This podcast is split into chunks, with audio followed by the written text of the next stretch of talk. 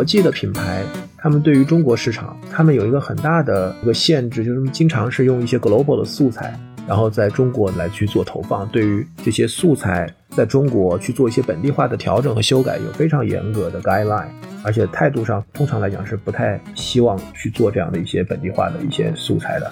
虽然我不在时尚品牌工作了，但是我到现在仍然会觉得他们的整个内容创意的团队是宇宙级非常优秀的。你会发现很多时尚品牌或者奢侈品十几年前拍的所谓的广告 TV 也好，现在仍然会有一些品牌还是会在借鉴他们的创意。如果从一个开拓眼界的角度来看，我觉得时尚行业的播客内容，从它的范围的广度，包括从它栏目的这个深度来讲，我其实觉得还是很不错的。这个内容来讲，我们其实不需要带很重的文化上的包袱吧？就我觉得更多的还是希望说，通过我们的内容给到大家一些可能性，去看一些有意思的事情，包括好玩的一些地点。这个是他们这些播客内容其实是很难得能够呈现出来的。本节目由创意播客厂牌 BeyondPod 的超声波制作播出。大家好，我是 Easy Fashion 的 Eve。嗨，大家好，我是 Easy Fashion 的 Zoe。我们请到了 BeyondPod 的创始人艾勇。各位 Easy Fashion 的朋友，大家好，我是 BeyondPod 超声波的发起人艾勇。那 BeyondPod 呢，是一个专门来去孵化创意播客的厂牌。那我自己也在主理一档叫做 DTC Lab 的播客，今天很高兴能够来到 Easy Fashion。我在当初最早跟 Eve 还有邹一一起讨论来去做这档播客 Easy Fashion 的时候呢，我的想法是觉得，虽然现在在小宇宙里面已经有了很多的电台，但是真正专注在时尚、奢侈品、然后设计、艺术这个领域的，其实内容非常少。我一直认为播客是一个非常特殊，或者音频是一种非常特殊的内容形态，它兼具温度和深度，同时呢又非常符合我们现在讲真诚分享的内容社区的理念。所以我觉得不仅仅是奢侈品品牌，我觉得基本上所有的品牌其实都应该重视播客这样的一个阵地，利用这样的一个非常特殊的媒介形态来去跟它的目标用户进行沟通，也就是我们现在讲的直面消费者，就 direct to consumer 这样的一种商业模式吧。从我的角度呢，我会觉得播客其实在国内还是相对会比较小众的。那奢侈品呢，在任何一项内容上的投资，其实相对来讲都是很严肃的。在国内用播客的这个形式跟他的用户做直接的这个交流，在我看起来性价比其实还是挺低的。我想问问阿勇，就是你怎么看这种交流形态？我觉得这个主要还是涉及到时代的变化以及商业模式的变化。相比我而言，你们更是这个奢侈品或者时尚行业的圈内人哈。我理解，在原来的商业环境里面，设计师他和终端的消费者之间的沟通，其实相对来讲是比较远的，或者是比较低频的。那设计师可能主要通过作品来去表达自己的设计理念，那每年可能也主要是通过 show 这样的一些有限的渠道。和形式来去跟消费者进行沟通，而整个商业模式又主要是面向，比如像买手为核心的这样的一些中间的载体来去把这个作品能够发布到这个终端消费市场。这个周期非常长，经常我们要提前半年来去参加这个秀，然后这个秀它推出的作品可能是半年以后才要上市的。所以这个传统的模式里面，我认为时尚行业其实跟真正的目标用户终端消费者的沟通，第一非常低频，第二来讲周期也非常长。但现在呢？为什么我们讲 D to C？就是因为现在其实借由新的数字网络或者数字化的基础设施，那现在的品牌以及它的这个设计师还有主理人，他们能够直接的跟用户去做这样的一个沟通。它可以通过视频，可以通过直播，可以通过图文。那国外的话，可能在 Facebook、在 Ins、在 Twitter 都可以去做这样的一个沟通。那音频直播是其中的一种类型。只是这种内容类型来讲，它有它的特殊性。那相比在国内，其实我理解，因为我在国外读书的时候，我自己感觉，其实在国外播客已经是一个非常成熟的主流的媒体了。我当时在美国，因为美国大家知道是车轮上的国家，所以它其实本身在汽车上的时间就非常长。在家里的话，可能大家也有大量的时候会把音频的节目作为背景音长期的播着。那再加上很多的户外，比如说运动、跑步啊、散步啊。遛狗啊，这样的时间可能他都会用来听播客。只不过在我们国内，我觉得音频的市场在渐渐由最早期，比如腾讯、网易云这种纯音乐，到以喜马拉雅为代表的这种有声读物，然后再到现在以小宇宙为代表的播客，我觉得它在一个就是 emerging 的这样的一个状态，所以我相信就是音频的这个内容形态也会主流化，所以我觉得品牌借由播客来去跟目标用户做沟通，尤其是像现在这种设计师品牌越来越多的今天，我觉得其实是高效的一个沟通方式。我理解就是说，可能奢侈品他们选择这种形态，其实一方面就是因为在发源地。比如说，是欧美可能播客的这个形态其实已经很火了，可能在国内呢还是相对比较小众，尤其这种 UGC 自己去做内容的这种播客形态。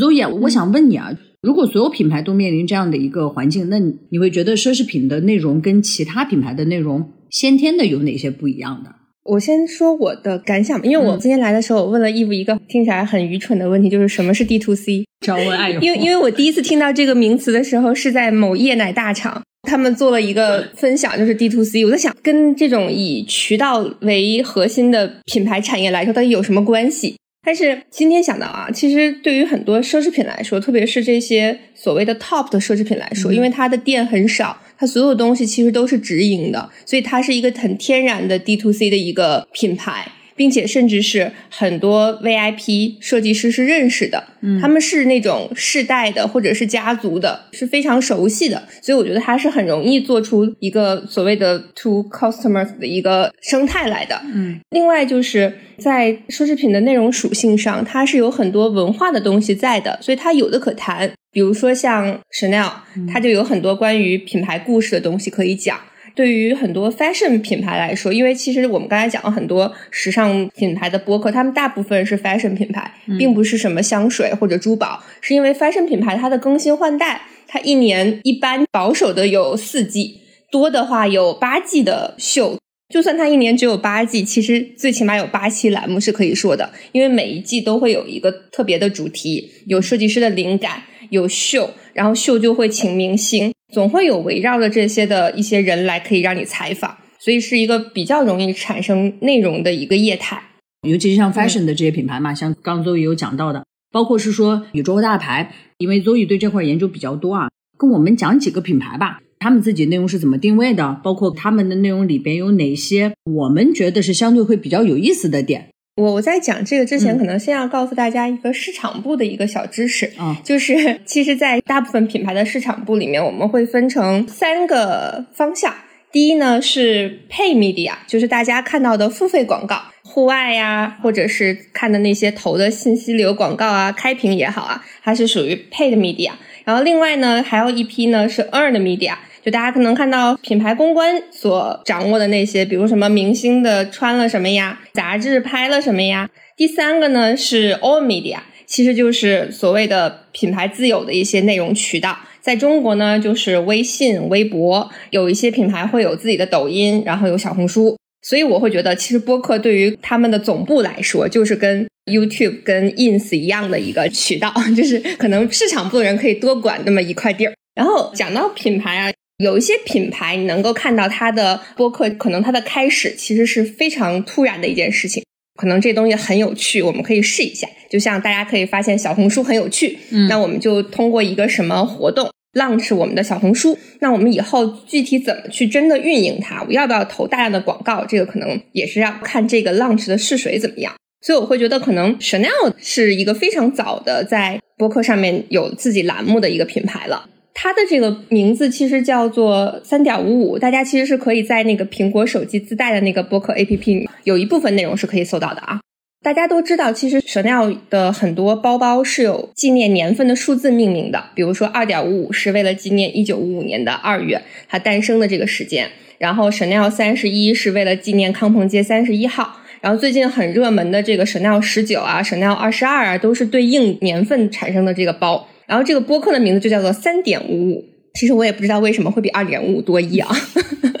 然后从一七年开始就是做这个播客，然后这个播客我会觉得它相对于其他的品牌播客来说，它是成 section section 的，它是一个系列一个系列的，然后有的时候会一下子释放出五期，这五期可能就是一个整个的系列，它可能讲文学，讲女性。也有可能在中间会掺插着点状的一两期，那可能就是某一个秀开始了，他会着重去介绍这个秀。它的开始其实是因为他在巴黎一个著名的买手店录制的。这个买手店是 Collect，它一七年的时候已经关了。然后在一七年的时候呢，Chanel 跟这个买手店做了一个联名系列，然后做了一个 pop up store。所以这一季的播客就叫做 Chanel at Collect，在这个买手店去录制的。然后我听了一下，就觉得它其实就是这个买手店做 pop up store 的时候，如果在中国做这种活动。公关就会让一些网络媒体也好，或者时尚媒体也好，去把参加这个活动的明星，每个五分钟大家录一个简短的采访，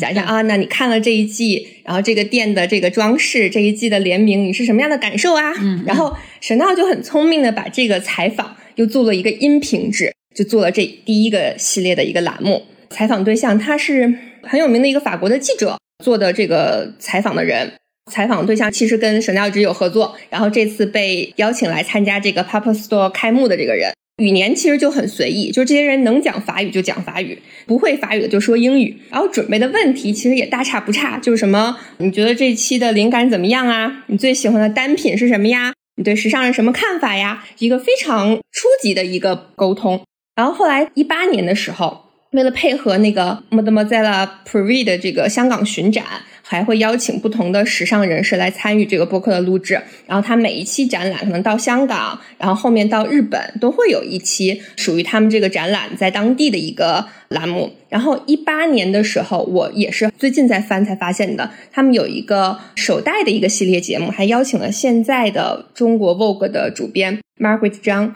当时他就是一个澳洲博主嘛，可能大家也没有觉得他后面会成为 Vogue 的主编，然后他那期是在。费小白那期的后面，其实是跟中国的博主在同时期录制的那一期，除了英文版之外，还有一个中国的翻译版，也是为了可能面向中国的听众，是在 Chanel 女士的公寓里面，所以呢，主要聊了一下 Chanel 女士的中国收藏，然后她东方艺术的灵感，还有中国人在思想里面、在骨子里面对手袋的一些看法呀，等等等等，主要其实也是根据有什么样的活动会出什么样的问题。后面呢，可能随着这个展览，它到了东京，到了韩国，到了俄罗斯，都会有各种不同的语言的版本，然后采访当地的一些名人或者是神庙的大使。二零二零年的时候，因为疫情，那个时候很多明星不能够前去观看他高级手工坊的秀，所以呢，也有邀请中国这边的大使周迅和桂纶镁去读了那一季的设计灵感的一个来源，范尼。阿拉玛的一个文章的节选，大家现在也是能够在那个博客里面找到的。这一系列其实也请了其他语言的大使来进行录制。去年开始，沈亮又出了一个新的博客，这个是我听完之后比较喜欢的，因为它是一次性会把所有的期都释放出来，很像奈飞呀，对对，一次性全播出来。对对对，然后这个名字叫做 Chanel Connect，话题就非常的广了，它就包括什么电影艺术啊、舞蹈、音乐和时尚。上上个月还是上个月，我忘了。他们放出来的是这个系列的第二集，但是可能大家只能在官网上搜到它的一些内容。然后他就会请一些女性的电影人呐、女性的小说家和香奈儿的艺术文化总监一起聊一下女性角色呀，女性这个角色在生活当中是怎么影响到他们的个人生活的。然后也会继续邀请品牌大使，比如说权志龙，一起去聊一聊韩流的影响啊等等，也是可能跟着他们的活动一起来进行录制。在这期节目准备的时候，我大概就是看了一下他们的栏目的 list，然后听了个别期，因为我会看他每一个品牌里边比较火的那一两期嘛。我整体能够得到的一个感觉在于是说，首先第一呢，奢侈品是品牌资产特别丰富的这类品牌。对。大部分大家现在看到的所谓的宇宙大牌的这样的一些品牌，基本上历史都超过了五十年以上。他们在播客里边，我最大的感触哦，就我还是觉得，当然也有可能是因为国外的这个文化环境跟国内的不太一样，在播客里边，你其实能感受到这个品牌的东西会相对更加丰富。你比如说，同样的一个品牌，可能在国内你能看到它在微信上、微博上、小红书上、抖音上，就还是产品的信息、设计师的信息、global 的素材的一些调整。但是我觉得在播客内容，尤其是这种国外的播客内容，其实你能看到非常多的品牌本身的独立价值的一些内容。就比如说，大部分的播客吧，都会讲到一些现在比较流行的一些话题，女性的议题、亚文化的一些议题、同性恋的一些议题。包括时尚前沿的一些议题，甚至我们也有看到说某一个品牌，其实在自己的这个播客里边会引用说国外的那些评论者对他品牌的 diss 的一些内容。播客因为你是翻墙才能听的嘛，大部分奢侈品品牌其实在国内是听不太到的，所以呢，就是我觉得更多的也是能够非常清晰或者相对全面的体现出这个品牌更加清楚的品牌内涵。对，另外我也会觉得。奢侈品行业其实现在中国，就我们仍然在鄙视链相对比较偏下的这样的一个位置，也就是因为对于奢侈品的总部来讲啊，就或者我们了解到的这些总部来讲，我觉得他们还是会觉得说中国更多的是一个消费市场，而并不是他们的文化市场，更不可能是他们文化基因相对能够沉淀下来的一个市场。就不知道 Zoe 的感觉啊，因为我从迪奥出来嘛，我会清楚的知道说迪奥的品牌文化。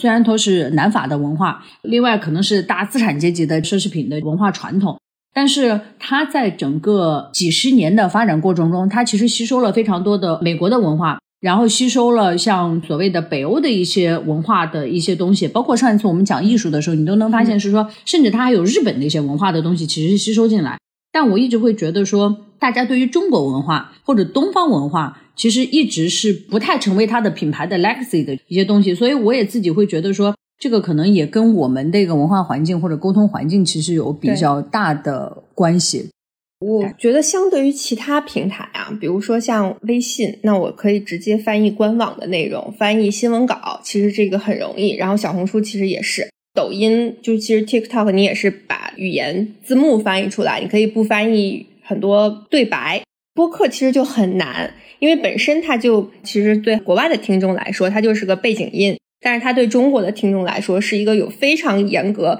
门槛的一个筛选。嗯，因为我对比听了几个吧，除了有一些像 Chanel，它有一些在中国活动的时候，或者针对中国的消费者会有特定的大使的一些中文对白的话来说，然后我还听了 Gucci，他也是他在中国做展览的时候，也有请叶小薇，之前很有影响力的一个编辑，现在是个。写手和呃另外一个创始人，他们是用中文来说的，但大部分其实是用英语。像 Chanel 那种，他自己高兴了，整个系列就是法语的，所以其实是门槛很高的，并且它不能够通过什么算法来推送给你，什么我自己喜欢这种时尚的东西，你就会把它推给我，也不会。所以它是一个要靠听众去主动检索。主要是对于中国听众啊，因为大家可能要问一下安勇老师，能不能用 SEM 和 SEO 来进行优化啊？对于中国听众来说，那要靠他自己的主动筛选，并且其实对大部分中国人来说啊，就算大家用英语工作的这些人来说，听一个四十分钟到一个小时的英文播客，也是一个非常费脑子的事情。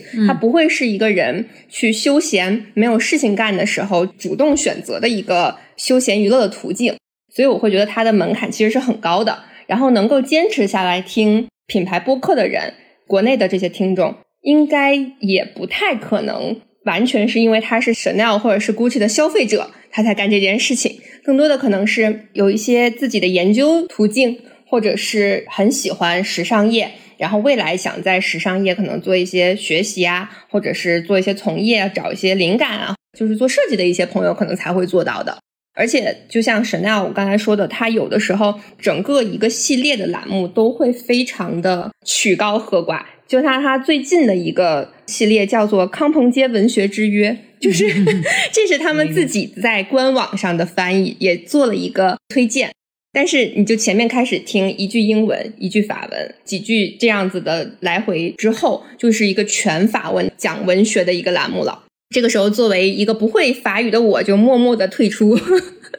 我会觉得他并不是一个故意把门槛弄得很高的，他就是一个只是给非常热衷于他文化本身的一个听众来做的节目。但这个也有可能他是对亚洲用户的遴选嘛？那你就像如果他在法国本地，可能也就是一个只是普通用户会听的一个东西嘛。但是对于中国用户来讲，可能相对来讲，它的遴选门槛是比较的高一些。哎呦，我其实还有一个问题想问一下。当时我们在看奢侈品的播客的时候，其实我也专门去翻了一下其他品牌在中国开播客的牌子。就我看到有三顿半，还有那种可持续发展的一些品牌。因为刚按照 Zoe 对于奢侈品播客的解读，我自己还是觉得说，你的品牌资产要相对会比较丰富，你才能够跟用户做相对这么深度的沟通。那对于像三顿半，或者对于像这种比较年轻的品牌，你会觉得他们在开播客的时候，或者他用播客在做用户沟通的一个手段，他好做吗？或者是说它的品牌资产要丰富到一个什么样的程度，你觉得它才能够去做这样的一个内容呀？到底我们是把播客当做是一个流量媒体，然后我们认为它是短视频直播图文之外的一个新的用户场景，然后我们要去占用用户的时间，从而增强我们的覆盖，在一个不同的场景里面去覆盖这个用户，去做 reach，还是说我们希望是能够做 storytelling？那么我们需要依赖我们的品牌资产。还是我听周易在讲的时候，就是说他觉得这个门槛很高。但是 anyway，周易你自己去听了这些播客，而且我理解你在听之前，其实是在我们要讨论做一档关于 fashion 的播客之前，你自己你就在听的。所以我觉得这是一个很有意思的领域，因为我在我自己那一档播客 TTC Lab 里面，其实我讨论过这个话题，就是到底什么是 direct to consumer。因为很多人认为，或者很多人把 D to C 放在一个什么样的语境下，是放在一个私域的语境下。放在一个 O media 的语境下，然后讲为什么我们现在要做私域，因为 pay media 太贵了，因为流量太贵了，付费流量太贵了。如果我们能够做私域，这样我就有了一个可以高频、持续、免费触达用户，我打个括号骚扰用户的这样的一个渠道，这样我就 direct to consumer 了。它更多是放在这样的一个逻辑下的。但是实际上，我认为真正的 direct to consumer 的这种模式是让用户能够反过来主动的找到你。当用户他自己想去了解你的时候，他能够通过哪些渠道、哪些方式能够了解到你？对于时尚品牌来讲，其实它卖的就是这个品牌，其实核心是卖的品牌故事，卖的是一种想象，卖的是一种对更好的生活的这种向往，卖的是一种对一种表达方式的认可和共鸣。那么在过往的这个渠道里面。当我们的用户想去了解更多跟品牌相关的内容的时候，它有哪些形式或者载体或者哪些渠道？那可以去了解一下官网，在媒体上去检索一些可能相应的报道。但是我认为这些都替代不了音频作为我我一开始讲的就是那种非常兼具温度，同时又有深度，因为它的时长，然后再加上这种对话的方式本身就是一种非常自然。我们讲白一点，就不那么装的这样的一种沟通方式。就像我们三个人做这一期节目，如果我们想保持一种很装的姿态来去聊的话，我们很快我们自己就聊不下去了。所以就是本身这种聊天、这种对话的方式，就是一种相对放松、相对真诚的这种沟通方式。这使得当你想去了解或者想去探索这种相关内容的时候，用户会主动的去找到你，而你正好又有这样的一种沟通方式、这种内容形态去和他对话。我觉得这个是我认为为什么它会是一种对于有品牌资产或者主要依赖品牌故事来去做这样的一个营销的，像时尚这种行业来讲非常适合而且非常重要的。那么像 Eve 刚才讲的，比如说像三顿半，我认为它作为一个非常年轻的品牌，其实它本身在品牌资产这一侧，我觉得它是不够的，肯定不如百年的品牌有这么多的积累。但是我认为三顿半它的经营理念是非常强调跟用户的互动。其实我看他的创始人详谈的那本书，就他采访吴俊，吴俊其实有讲，就是说他在探索这种流行潮流或者这种文化的时候，他其实是希望能够找到各个领域里面的代表生活方式的这样的一些人。其实他很像 KOL 的这样的一个理念。所以你看三顿半现在除了自己做了个电台之外，他做了一个叫星球电台吧，然后他其实就是请各种各样的播客上的一些大 V 或者说是一些播客领域的主理人来去做。我看他请了姜思达，请了杨大一，请了刘飞、方舟这样的一些，看把他们叫做一号星球、二号星球、三号星球，他自己定位是星球电台。所以我觉得，即便大家都这些品牌都做电台，但是大家的视角可能是完全不一样，大家是在用不同的方式来去践行自己的品牌理念、品牌主张以及跟消费者之间的这个关系。包括刚才你提到的巴塔哥尼亚这个非常小众的品牌，因为它核心就是要去卖它自己的这样的一个。环保、可再生这样的一些品牌理念，所以我观察到它是一个非常少数一个国外的品牌，然后在中国而且是中文博客，他们中国的这样的一个生意的负责人自己来做博客，和他们的一些核心员工，我觉得这也是非常少见的。所以我在想这些的时候，我就想到有个问题，也可以跟邹宇还有伊文你们一起来讨论，国际的品牌，他们对于中国市场，他们有一个很大的一个限制，就是经常是用一些 global 的素材，然后在中国来去做投放。对于这些素材，在中国去做一些本地化的调整和修改，有非常严格的 guideline，而且态度上通常来讲是不太希望去做这样的一些本地化的一些素材的。在一种什么样的场景下，你会觉得这些牌子有可能在中国有一档中文的播客？然后会是谁来去做这样的一种沟通？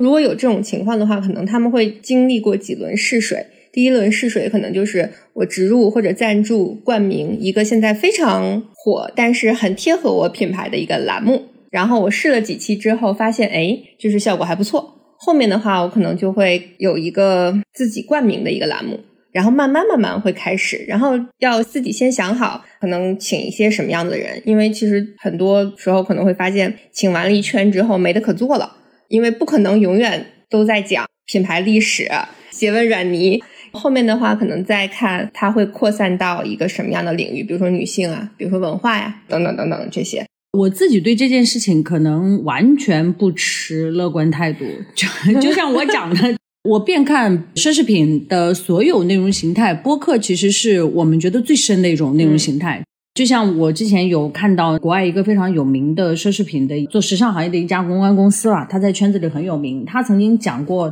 现在社交形态，尤其是说亚洲的这种社交形态，那 which 我觉得就是对于我们啦，就是这种社交形态，他觉得品牌已经很不愿意，或者是很难去讲比较深的东西了。而播客呢，其实是一个比较好的平台，能让品牌去讲他自己比较深的内容。既然深，那你一定会涉及到说这个品牌很多内在基因的东西。我觉得到现在为止，国外其实还是把中国当成一个消费市场。他根本不会觉得是说你有可沉淀的东西进到他的基因里边去的。那你如果没有办法完成进到他基因的同等一个位置，我很难想象他能产生一档针对中国的博客。那我会觉得说可能有若干期，就像现在迪奥他也会请张环这种所谓的艺术家在他的栏目里边做一两期栏目。我觉得你要让他完全定制一档针对中国的节目，其实非常非常难。第二个问题，就我还有一个看法，就是国外的这些奢侈品的集团，其实它也没有一个非常好的主观能动性，从文化本身去理解中国市场。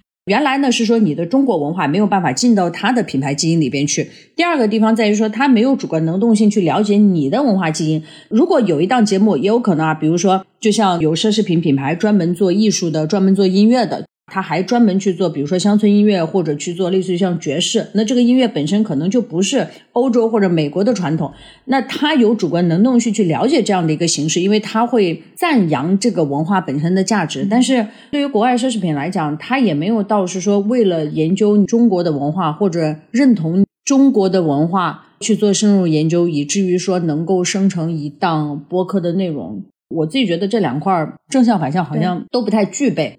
特别是啊，如果是品牌自己赞助一个泛文化的，比如说可能我是一个女装品牌，我们聊一聊女性文化，我觉得这种可以。但如果你是以在品牌自己的 own platform 上以品牌的名字命名，然后做一档播客，我有一个非常执行的困扰，就是那公关可能会为了翻译每一个句子给总部去 for 批准，就已经会放弃这档栏目了。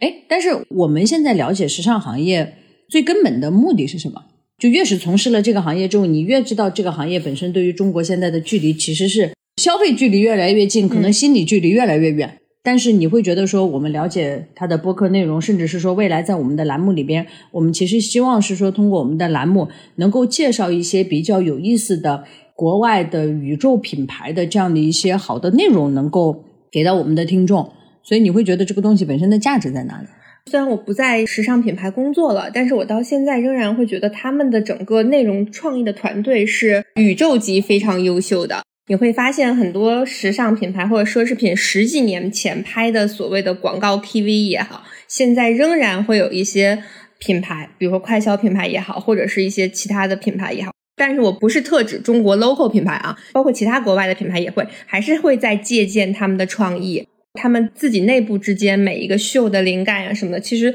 还是会有很多是会被启发的，所以我会觉得他们在创意上面，在内容方面是做得非常好的，可以去做所谓的什么大师级的，是可以影响到很多后世的。这个是我现在听时尚品牌或者奢侈品播客的一个很重要的原因，包括他们的选题，有的可能你会觉得这个会不会太深奥了？确实有一些词我可能要听好几遍，然后要让我的翻译 A P P 要再听一下，才知道哦，原来说的是这个词，才会想到。然后还有就是对一些新的话题的一些洞察都很有趣，我会觉得它可以作为像我们这种广告营销人来说，是一个比较有前瞻性的一个可以启发我们做一些营销方面的一些思考的。有很多奢侈品的播客，其实它的范围是很广的。就我个人其实是比较喜欢 LVMH 下面有一档旅游播客的，因为 LVMH 旗下其实也有一些酒店集团，所以呢，它这档节目呢，就是每一期会带大家去看不一样的产品，比如说香槟、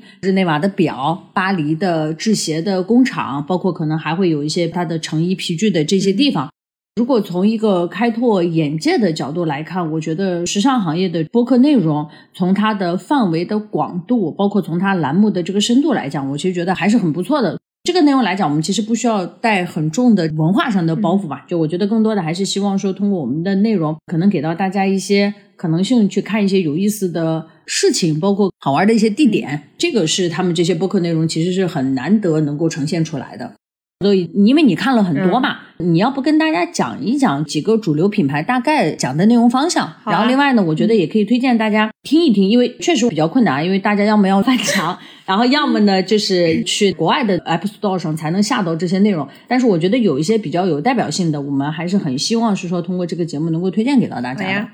我刚刚上面提到了 Chanel 的嘛，其实这个就看大家的筛选，因为有一些话题很有趣，而且就是如果是在美国录制的那期的话，其实口音会比较好听一些，然后会会主题就是偏女性电影文化，可能大家就会觉得在休闲娱乐当中比较适合的，大家可以听一听。然后它有一些非常曲高和寡那种，我就自己会心里安慰，就是我也不是 Chanel 的目标客户，那我听不懂也没有关系啊。这个是有关 Chanel 的博客的内容。其实可以给大家出一个小的悬念，就是我们这一期我跟 Eve 在这里提的这些品牌里面有两家是我的前东家，啊，大家可以去猜一下。然后还有 Magella，其实这个是可能大家搜不到的，但是因为我很喜欢这个设计师。我没有听过，但是我希望如果大家能够找到途径可以听的话，可以在我们的评论区把 link 发给我，因为 John Galliano 是我现在很喜欢的一个设计师。对，特别是他去了 m a g i l a 之后，对于这个牌子，虽然就是一个反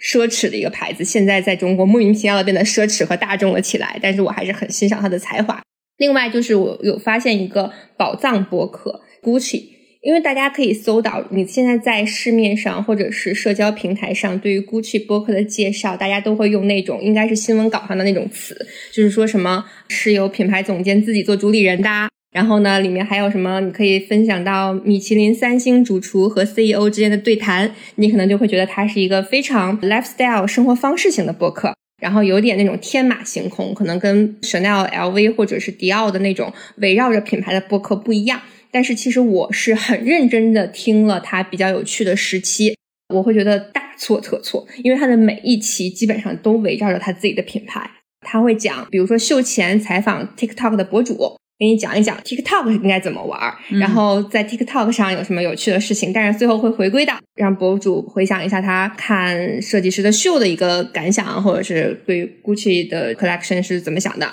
然后还会讲 NFT。然后还会有 Gucci 跟 Adidas 的这个联名款啊，Gucci 跟北面的联名款呀，就是它其实都是围绕着它品牌的每一个小动作的，包括它的中文播客的那一期也讲的是品牌的线下展在上海的那一段时间里面播的。其实它还是围绕着整个的品牌文化、品牌的价值观，但它跟 Chanel 有不同的地方，就是你看起来觉得 Gucci 是那种非常点状的，今天讲这个话题，明天讲那个话题。但是其实它连在一起的话，就是整个 Gucci 这一年的一个动态。而且我非常推荐 Gucci 播客的一个原因，就是它的语速非常适合亚洲人听，因为它里面有很多嘉宾其实并不是母语英文的人，他们可能是意大利人，可能是德国人，他的那种欧洲英语的语速非常适中，就有点像我以前在上课的时候，所以这个时间刚好可以在脑子里面反映出它的中文对应的词。而且他们的吐词都非常的清晰，有一些能听到主持人美式英语，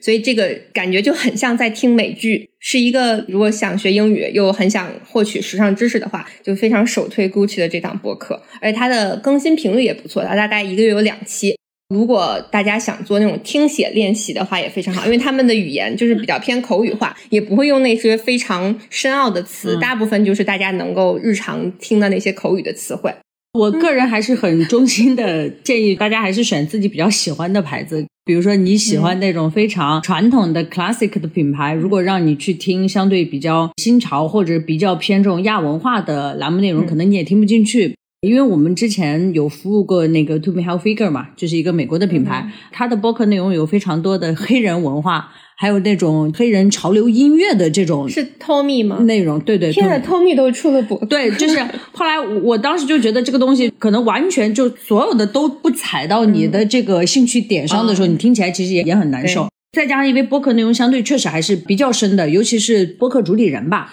就跟他本身的这个兴趣爱好其实都还是结合的比较深的。虽然它脱生于品牌本身，但是它毕竟还是人在做的一档东西，所以它并没有那么多的很产品向的东西。所以如果就是文化上或者是兴趣上完全不相关，也是很难 坚持听得下去的。因为他们每一期其实讲的就是，虽然说深入浅出，但是其实相对于短视频平台来说，还是有一定深度的。嗯，所以就是我也跟周毅讲了，我说下次我们再介绍，我们就找一期，把这期拆解拆解，大概四十分钟的栏目里边怎么去调，可能里边涉及到的艺术家呀、音乐人啊、影视作品啊等等，我们其实都可以把它拆解出来给到大家。所以你有一些什么小宇宙上，或者是你接触到的国内的一些平台，相对比较偏中文播客的这块，能够跟大家介绍介绍吗？其实我在小宇宙上订阅的更多的是艺术类型的播客，因为我会发现小宇宙上面的时尚播客，可能是因为我们是之前从业者的原因，就是你要是真的在上面讲什么奢侈品如何分辨假包这种话题，我是绝对不会点进去看的。然后，对，所以就是可能我们的筛选的门槛会比较高吧，或者是从业者都会有一种互相看不上的感觉。然后我会有一个我自己比较关注的。艺术类的好可以推荐给大家，叫做博物志，有的时候会讲一些关于文化的东西，比如说什么清明节呀，讲故宫啊，讲一些策展呀等等，会比较有意思。然后另外可以推荐一个人，祝小兔是原来芭莎的一个写手。我们不认识啊，所以这个其实是一个免费广告啊。因 但是我很喜欢他的书，因为是比较大众普及类的一些时尚或者艺术的书籍。他有两档博客，但是其实都不是完全介绍时尚的，有女性话题的，有一些其他的文学什么话题的。但是可以搜到他其实作为嘉宾参加了很多时尚主题的。内容的录制，但是其实这些也让我觉得有点压力大，就是我们会发现很多时尚主题的栏目都不是一个时尚主题的播客长线在做，就是某一个播客可能出了一期时尚类的。所以其实我觉得可能会让我跟义务压力很大，就是时尚这条垂直领域的播客到底好不好做？我们后续也会跟我们周围的一些朋友一起去聊，因为我们还是会觉得时尚的板块其实相关能涉及到的内容其实还是比较多的，无论是品牌本身。所以呢，我们后面也有考虑过说，要么呢，我们就拆解一个品牌，比如说，我们就直接讲讲说，迪奥也好，LV 也好，就这个品牌它的历史到底是什么样子的，它背后有哪些只有品牌的人了解到的一些奇闻异事，或者是说，我们基于品牌的一期播客内容，去抽丝剥茧的了解这个品牌本身的一些文化背景。创始人的一些背景，包括是说，任何一个品牌，它可能像一个人一样，在生长的过程中，它有不同的文化，不停的加入到这个品牌的基因里边去，造就了是说，它今天成为这样的一个品牌的一个形象。然后另外呢，因为其实现在时尚从业者很多，其实也都转型在做一些社交体系里边的一些内容，就各种形态都有。后续我们也会在我们的栏目里边，尽量能够请一些这些行业里边的一些从业者。可能有些自己也在做播客，有些呢可能他们在自己做一些偏文字型的内容，我们也希望是说能够把他们带到这个呃内容里边来。一方面呢，这个是我们自己喜欢讨论的话题了，我们其实也会坚持下去。然后另一方面呢，就是我们还是会觉得说，时尚本身你要把它当成一个消费产业来讲，它就是很小。整个时尚产业在整个大的一个经济行业来讲，我们并不觉得说它行业很大，因为比它大得多的行业特别特别多。因为我记得就是有一些时尚媒体公众号会每年分析什么今年进了十亿美元俱乐部的 品牌有哪些，其实也没有很多。对，但是就是如果你把它当成一个文化现象来去看，这个行业的包容力是非常非常强的。最新的、最老的、经典的、亚文化的。男性的、女性的、个体话题的，其实它的包容力还是很高的。我觉得在这样的一个体系里边，其实可以延展的东西还是很多的，好吧？那我们今天的讨论就到这里。第一要非常感谢我们的飞行嘉宾艾勇。跟我们参与了一些讨论，然后当然后面过程中可能一直在听我们在聊一些有的没的的这样的一些内容啊。首先非常感谢，另外呢，就是我觉得我们这档栏目其实对于我们两个来讲，也会有更多的理解去理解奢侈品在播客这个体系或者其他社交体系里边的一些运营发展的一些思路了。后续呢，就如果大家有一些想听的一些话题，可以留言给到我们。对，嗯，然后可能会有一些跟您意见不一样的地方，比如说可能我们没有好好听那些英文或者法语，如果有一些分歧，那一定是你对。所以还是有非常多的这个翻译的经验或者听写的这个经验的。好的呀，那我们这档节目就到这里，然后感谢大家的时间。好，再见，拜拜，拜拜。